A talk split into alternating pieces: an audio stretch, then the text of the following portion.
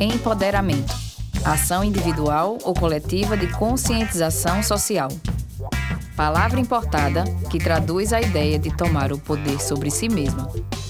Somos Duan Vitorino e Tassiana Oliveira e esse é o Empoderadas.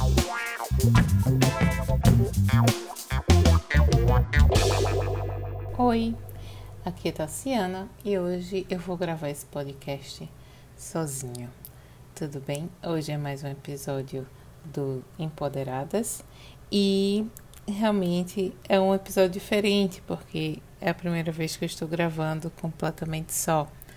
Então, primeiro que é muito esquisito falar sozinha, mas eu estou imaginando aqui a audiência e que vocês vão estar aí do outro lado conversando comigo. Não me deixem falando sozinha, por favor. Então, gente, a minha ideia de hoje é justamente fazer um episódio um pouquinho diferente e falar, comentar ou resenhar um livro, mas um livro que faz muito sentido com o nosso trabalho aqui no Empoderadas. Então, novamente, Dua não pôde gravar comigo hoje. Depois, quando ela voltar, ela vai explicar direitinho o que é que está acontecendo. Mas eu acho que vocês já entendem, né? Pandemia, a gente está em lockdown novamente. Então, quem está bem, mentalmente bem, não está entendendo o que é que está se passando no país, né? É, tá muito difícil, eu sei. E aí, continuar exige muito sacrifício. Continuar trabalhando, continuar vivendo, continuar sonhando, exige muito sacrifício. Então, estou aqui fazendo esse sacrifício por mim, primeiramente, segundamente por vocês, porque a gente tem esse, esse compromisso de entregar um conteúdo bacana toda semana e é por isso que eu decidi fazer esse episódio um pouquinho diferente. Eu li algumas semanas atrás um livro que me deixou muito inquieta eu acho que a palavra certa é essa. Foi uma inquietude. O livro foi como um soco no meu estômago, na boca do estômago, como diz o, o pessoal do interior. E eu fiquei pensativa durante algum tempo e quis trazer para dialogar um pouquinho sobre ele com vocês. Então, o livro é O Peso do Pássaro Morto, de Aline Bey. Então, como é que eu conheci esse livro? Da onde veio esse livro? É, eu estou num processo de aprofundamento no conhecimento sobre escrita. Então, eu já escrevo há algum tempo, né? Eu escrevo de uma forma acadêmica, eu fiz mestrado, fiz doutorado, publiquei alguns artigos, né? Publiquei a dissertação e a tese. Então, a escrita acadêmica já me acompanha aí há pelo menos sete anos, né? Desde quando eu ingressei no mestrado. E só que para além disso, né? Eu sempre gostei muito de ler e sempre fui muito curiosa em escrever. É, não publiquei nada em termos de literatura, né? Até hoje mas tá dentro de mim tem um livro querendo sair e aos pouquinhos eu vou escrevendo assim a conta gotas eu tenho escrito essa história que ainda está muito muito muito é, inicial mas para me ajudar a colocar essa história para fora eu tenho feito alguns cursos de escrita então fiz um curso de escrita que já estou finalizando de escrita criativa é, online, todos os cursos são online, que não, assim, um curso que eu não vou dizer qual, qual é exatamente, porque eu não gostei muito, né? Então não vou recomendar. E agora estou no segundo, que na verdade não é um curso, é uma oficina. E muda completamente, tá? O curso você absorve informação, na oficina você tem que trabalhar. Então, para escrever isso é ótimo, né? Uma oficina de escrita, ela produz muito mais, você se sente muito mais produtivo. E aí eu estou fazendo a oficina de escrita do Marcelino Freire, que é um escritor maravilhoso pernambucano. É, para quem não conhece, né, procure conhecer. Ele tem vários livros, né? E ele escreve muito bem contos também. Tem alguns livros dele que são livros de contos. Então, foi nesse, na oficina dele que eu conheci, ou que eu ouvi falar a primeira vez do livro da Aline Bey. Ela foi também é, mentoranda, digamos assim, do, do Marcelino Freire. E fazendo as oficinas dele, ela começou a desenvolver sua própria escrita. Aline Bey é uma escritora brasileira, estou lendo aqui a Wikipédia. Depois de ganhar o prêmio Toca, criado pelo escritor Marcelino Freire, escreveu em 2017 seu primeiro romance, O Peso do Pássaro Morto.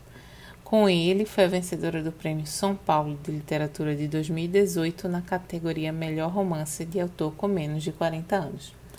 Ela tem 34 anos, uma pessoa jovem, uma mulher jovem, que publicou seu primeiro livro. E o livro dela, primeiramente, o que me atraiu nele é que ele não é escrito em forma de prosa, né? Uma prosa corrida, normal, como a gente conhece os romances. Ele é escrito de uma forma meio poética, né?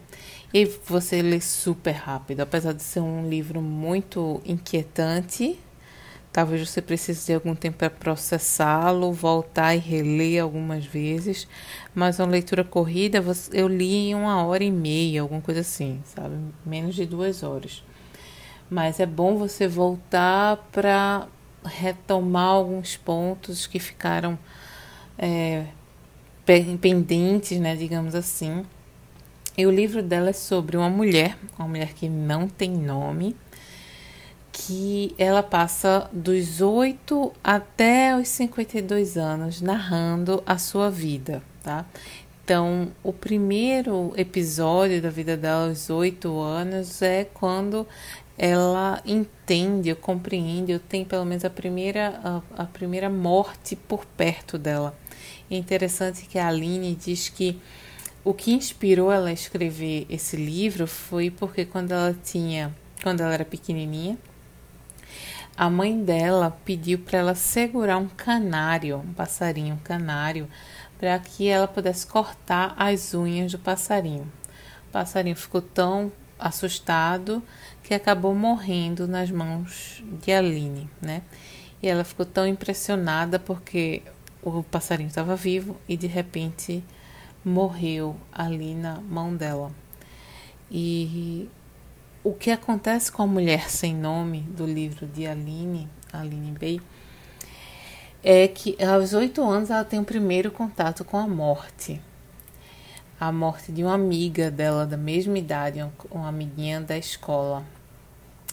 A primeira coisa que me fez é, me fez relacionar com esse livro, a minha história com a história do livro, foi que o meu primeiro contato com a morte de alguém próximo foi também mais ou menos por essa fase. Eu tinha nove anos, né? Eu acho. Oito para nove anos, acredito que eu já tinha feito nove anos. E meu avô morreu. Meu avô morreu em 94. E eu fiquei processando a ideia né, de perder alguém quando ele morreu. Eu não tinha muito contato com meu avô. Eu não tive contato com nenhum outro é, avô ou avó, né? Eu acho que eu vi meu avô algumas poucas vezes conscientemente, né? Porque ele morava em outra cidade. Então eu ia lá visitar minhas tias e também visitava ele, que morava um pouquinho mais afastado.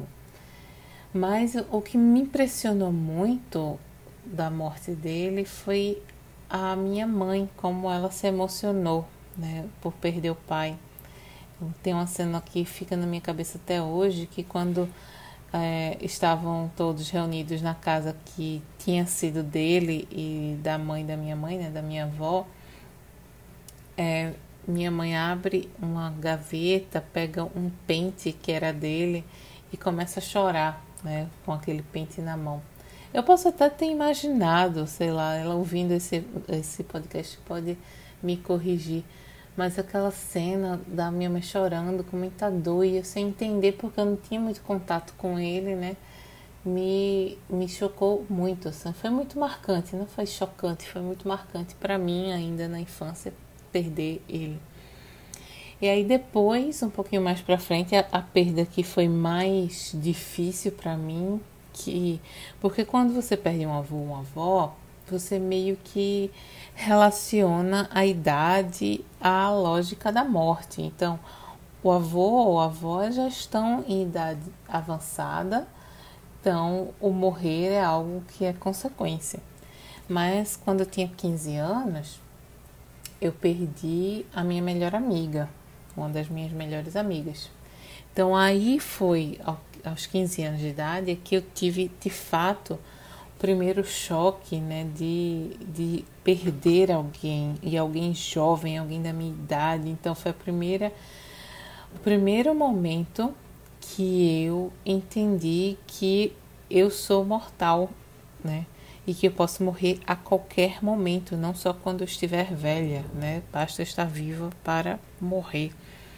Então, no caso da da Mulher Sem Nome, do livro da Aline, ela teve essa essa lógica, né? essa, ela pensou nisso, ela teve essa, esse contato com a morte ainda muito pequena, aos oito anos. E depois ela cresce, aí a cada, cada capítulo, digamos assim, é uma fase da idade dela, né? Do 8, 12, 18, 28, 37 e por aí vai. Acho que é 48, 50, 52, alguma coisa assim. 48, 49, 50, 52. E aí, na adolescência, ela que a perda da amiga dela aos oito anos trouxe para ela uma, várias consequências que moldaram também a personalidade dela, moldaram a, o, o, o que ela experienciou na adolescência. A adolescência dela foi uma adolescência bem complicada, bullying na escola e tudo mais, né? E aí ela teve um, um, alguns namorados e aí o namorado dela, ela conta, né, uma outra, a outra experiência marcante da vida dela foi justamente na, aos 18 anos, quando o namorado dela, por raiva de algo que acontece na história, a estupra e a consequência desse estupro é uma gravidez. E aí, por medo, vergonha, é, falta de informação, é claro, né, falta de acolhimento, aquela menina decide não contar para ninguém que foi estuprada. E aí ela sofre mais um julgamento, né? Sofre o julgamento de ser adolescente ter engravidado e ninguém saber quem é o pai. Então, mais uma marca na história daquela mulher que vai criar um filho que ela não queria, uma, de uma gravidez indesejada. A vida dela, todos os sonhos que ela tinha ali na adolescência, quando você está criando seu futuro, pensando no seu futuro, foram por água abaixo.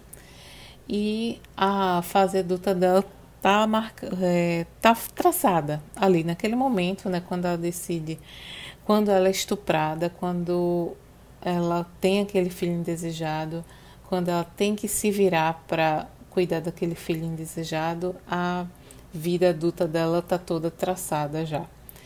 E eu não vou contar mais, né, o que acontece nessa história, mas o que a história me trouxe foi como esses eventos na nossa vida eles são modificadores de rumo, né?